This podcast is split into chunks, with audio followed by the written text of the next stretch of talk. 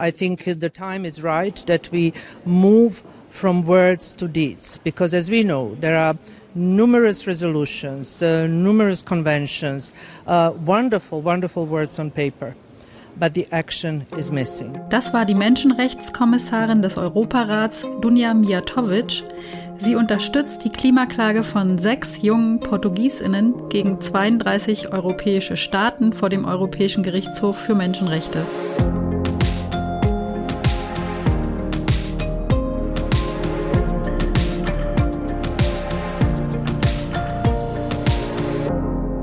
Ihr hört das Klima-Update, den Nachrichtenpodcast von Klimareporter in Zusammenarbeit mit der Taz.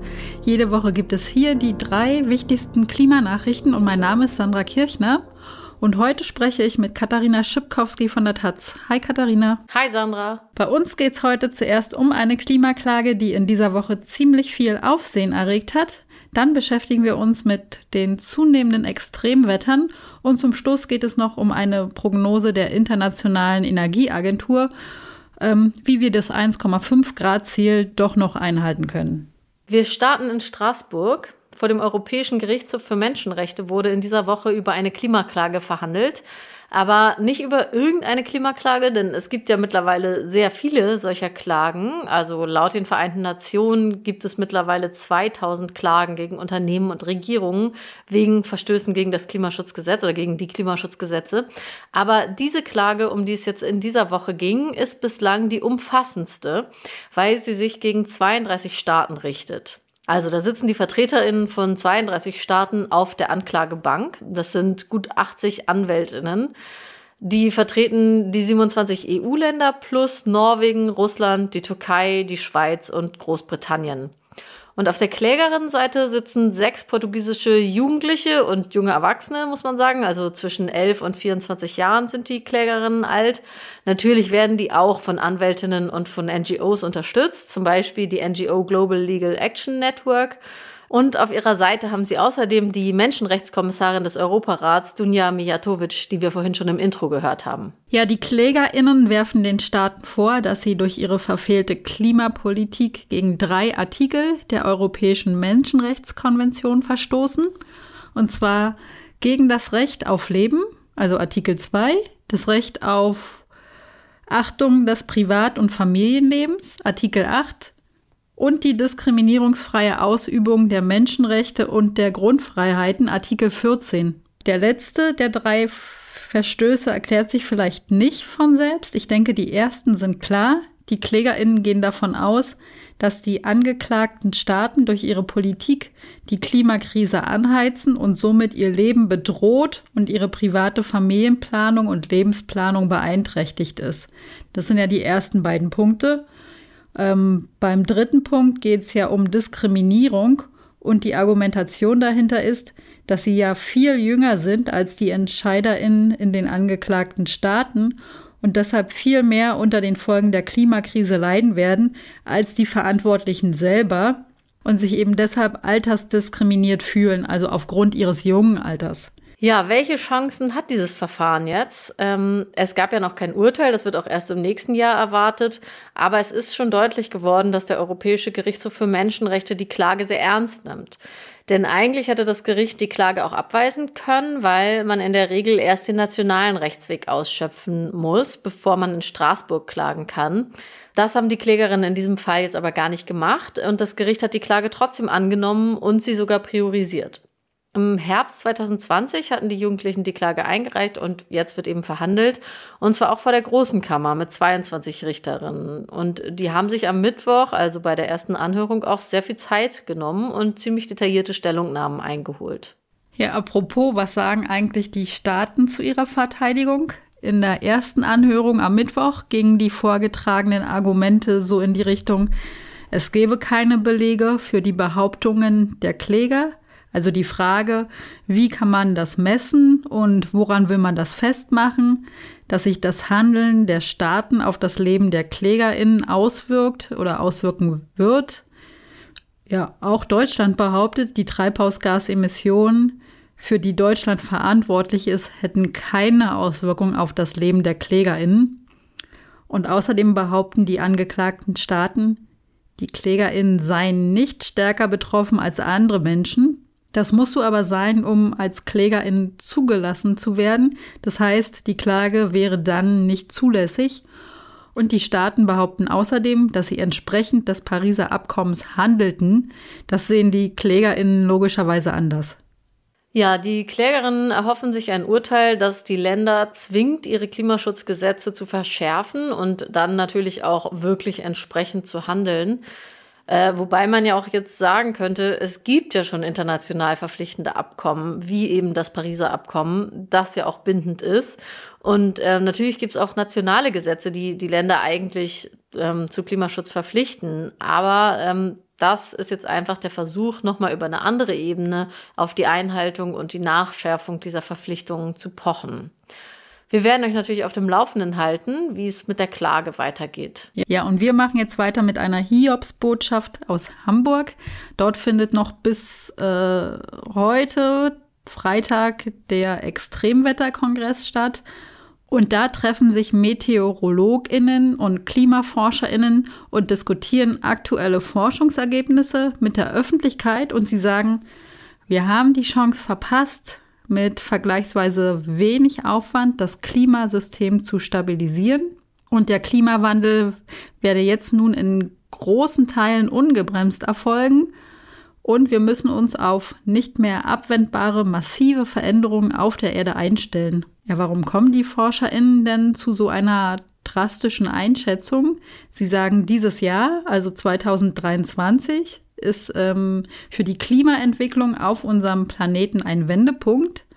Äh, für den Extremwetterexperten Frank Böttcher markierte schon der Beginn dieses Jahres einen Einschnitt. In der Neujahrsnacht war es ungewöhnlich warm. Erinnerst du das noch?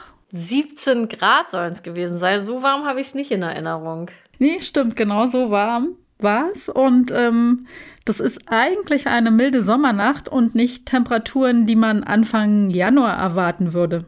Ja, das stimmt. Ja, und das zieht sich auch so eigentlich durch das ganze bisherige Jahr. Also nie vorher war die globale Luft- und Wassertemperatur so hoch wie in diesem Jahr. Im Mittelmeer seien die Wassertemperaturen um fünf bis sechs Grad höher gewesen als normal, was zu einer massiven Verdunstung geführt hat und dann wiederum zu extremen Regenfällen in Europa und Nordafrika.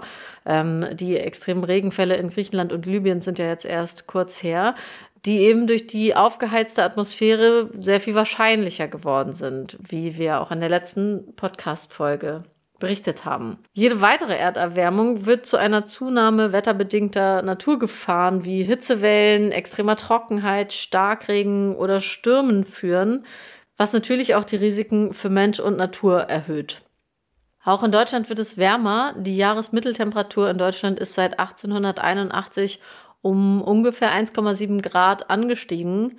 Das ist mehr als im weltweiten Durchschnitt. Ähm, das ist aber auch erwartbar, weil sich Erdmassen wie eben der europäische Kontinent und damit auch Deutschland schneller erwärmen. Ja, und was ist die Folge davon? Die Temperaturen steigen und neue Temperaturrekorde werden wahrscheinlicher. Seit 1950 hat sich die Anzahl heißer Tage verdreifacht von drei auf neun Tage pro Jahr. Und von heißen Tagen spricht man, wenn die Temperaturen über 30 Grad steigen.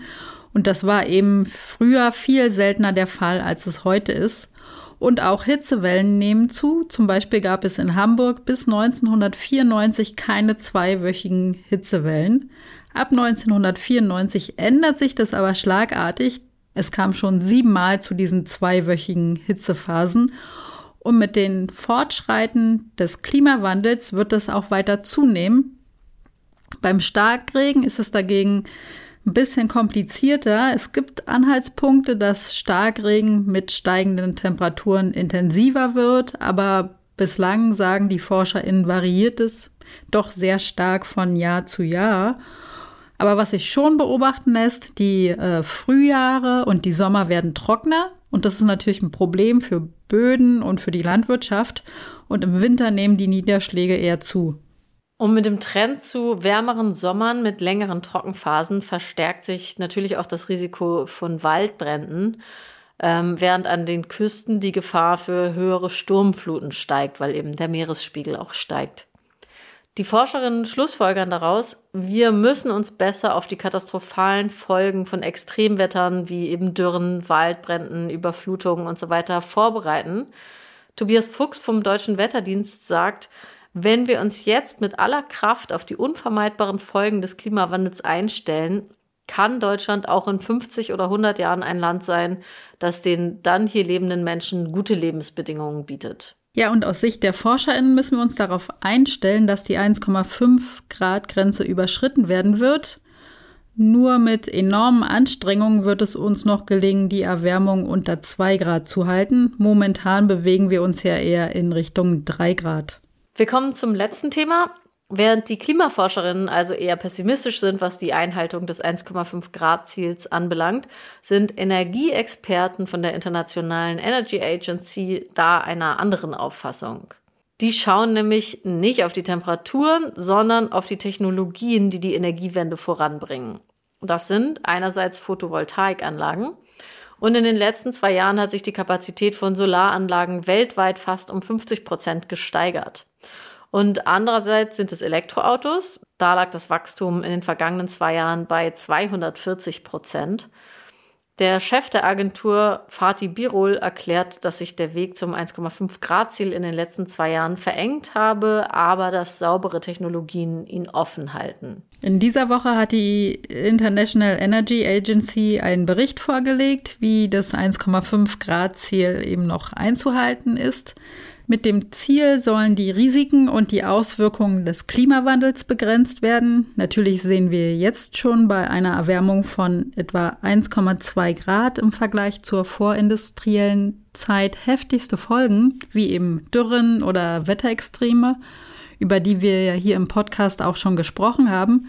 Aber wenn wir die 1,5 Grad Grenze überschreiten, gibt es die Befürchtung, dass einige Elemente im Klimasystem in einen anderen Zustand zu kippen drohen. Das gilt für die Eisschilde auf Grönland und in der Antarktis, aber auch für die Korallenriffe. Und das könnte dann weitere Reaktionen im Erdsystem auslösen. Ja, was muss denn eigentlich nun nach Auffassung der Internationalen Energieagentur passieren, damit wir die 1,5 Grad Grenze noch einhalten? Dazu müssten die Emissionen aus dem Energiebereich bis 2030 im Vergleich zu 2022 um 35 Prozent gesenkt werden. Und das ist ziemlich anspruchsvoll, weil dafür ja nur sieben Jahre bleiben. Zu schaffen wäre es schon noch, nämlich wenn die weltweit installierten Kapazitäten an Erneuerbaren sich bis Ende dieses Jahrzehnts verdreifachen. Das würde ordentlich Treibhausgasemissionen einsparen.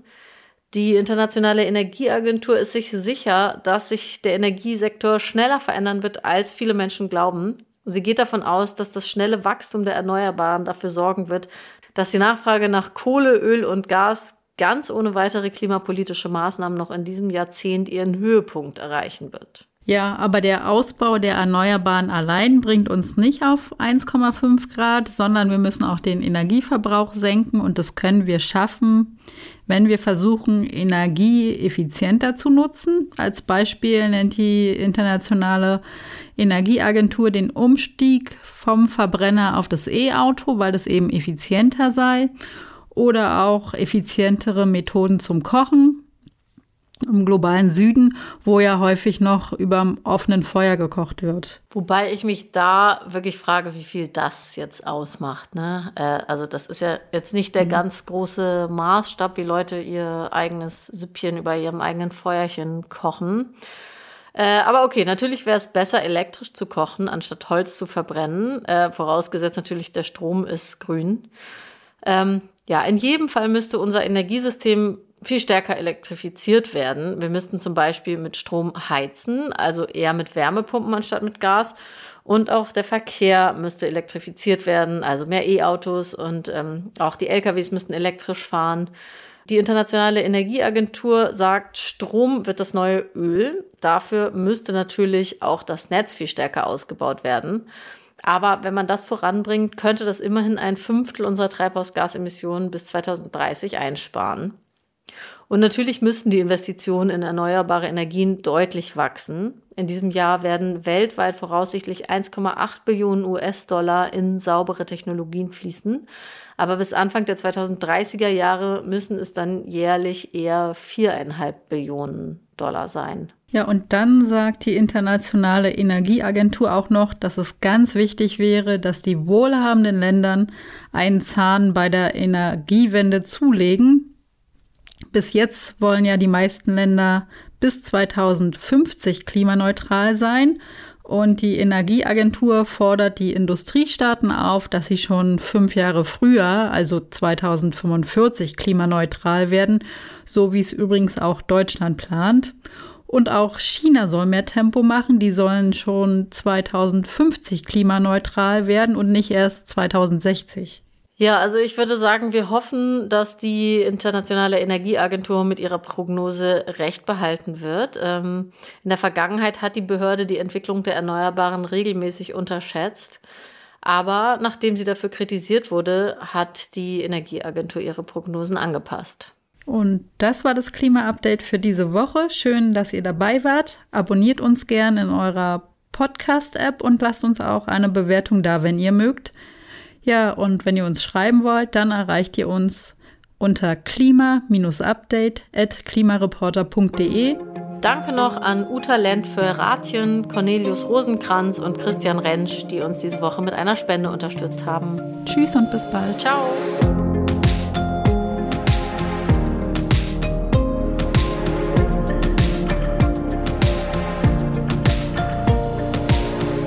Das Klima-Update ist ein Projekt des Klimawissen e.V. in Kooperation mit der Taz und der Taz Panther Stiftung. Es wird im Wechsel moderiert von Verena Kern, Sandra Kirchner, Katharina Schipkowski und Susanne Schwarz. Unser Produzent ist Christian Eichler.